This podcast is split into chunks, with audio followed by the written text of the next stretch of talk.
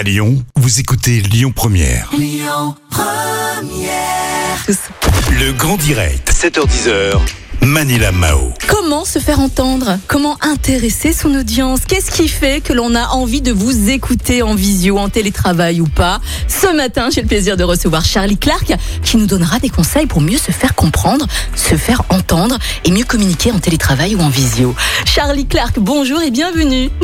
Bonjour Manilam, bonjour, bonjour. Comment ça va ce matin Bah, très bien, très en forme, il fait beau, tout va bien. Ah bah génial. Alors Charlie Clark, avant de commencer, quelle est la différence entre écouter et entendre Ah, Ah ah. écouter et entendre, c'est différent. Quand on entend, les mots peuvent parfois nous passer au-dessus de la tête. Écouter, ça veut dire assimiler et surtout retenir.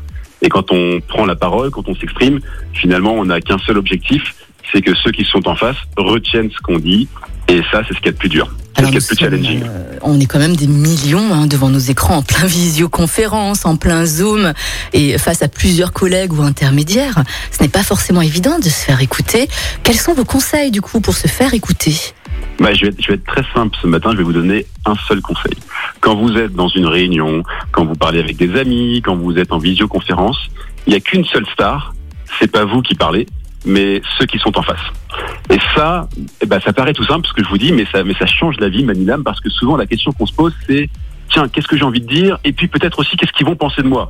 C'est- humain, tout le monde pense ça. c'est vrai. Mais ça, c'est pas les bonnes questions. Si vous vous posez ces questions-là, vous êtes centré sur vous Mm. et vous n'êtes pas centré sur la personne qui est en face. Donc la bonne question à se poser, c'est qu'est-ce qu'il y a en face? Qui sont les personnes qui sont en face? Et surtout, qu'est-ce qu'ils ont envie d'entendre Mhm. Et ça, c'est la vraie question. Et je vous la pose, Manilam. Qu'est-ce qu'ils ont envie d'entendre? Qu'est-ce que vous avez envie d'entendre ce matin? Il y a une seule chose, c'est qu'on vous parle de vous. Mhm. Tout le reste, on s'en fout. Ah oui. Nous, on a une phrase qu'on aime bien, on dit, vous lui parlez de lui, il y a son œil qui lui, vous lui parlez de vous, euh, il s'en fout complètement. D'accord. Et donc, le, le challenge, c'est de donner l'impression, ou en tout cas d'être le, le plus possible en train de parler de la personne qui est en face. Et là, vous êtes sûr qu'elle va vous écouter à 100%. Bon, allez, Charlie, bon. Face à une personne qui monopolise quand même la parole, c'est pas évident. Hein. Les logos euh, réiques, je sais pas si vous voyez ce que je veux dire, Ouais, euh, parlent sûr. beaucoup et longtemps. euh, face à eux, je suis désolée, mais c'est chaud. Quels sont vos conseils? C'est chaud. Voilà, toujours la même chose, toujours Ah la même ouais. chose. Il, il faut lui parler de lui, et là vous allez voir qu'il va, il va plus écouter. Et, et pour ça, il y a une petite loi, euh, il y a, il y a un, il y a un petit jeu simple Mhm. que je vais vous donner ce matin. On appelle ça chez nous la, la- la règle de la proximité.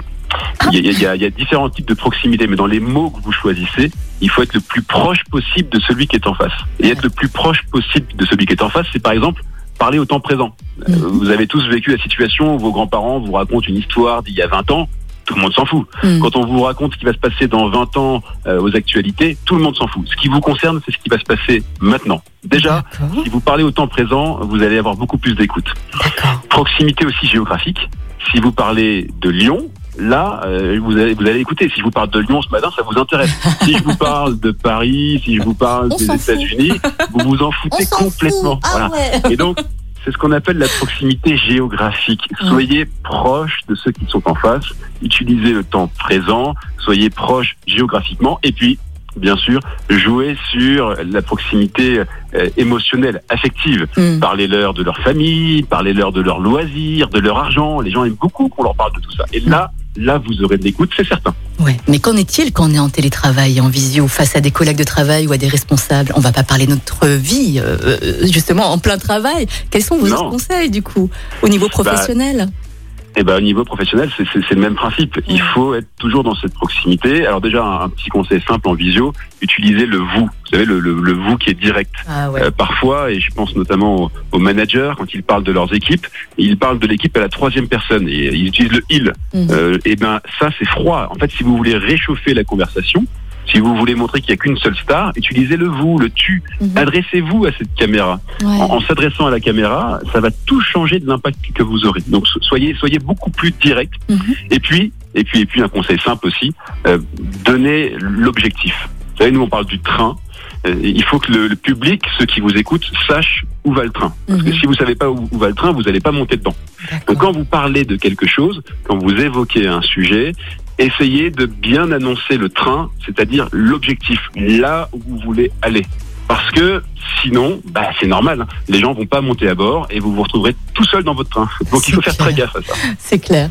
En tout cas, Charlie Clark, merci beaucoup hein, pour vos conseils, pour mieux communiquer euh, en télétravail, pour mieux se faire écouter également.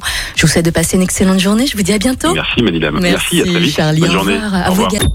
Écoutez votre radio Lyon Première en direct sur l'application Lyon Première, lyonpremière.fr et bien sûr à Lyon sur 90.2 FM et en DAB+. Lyon Première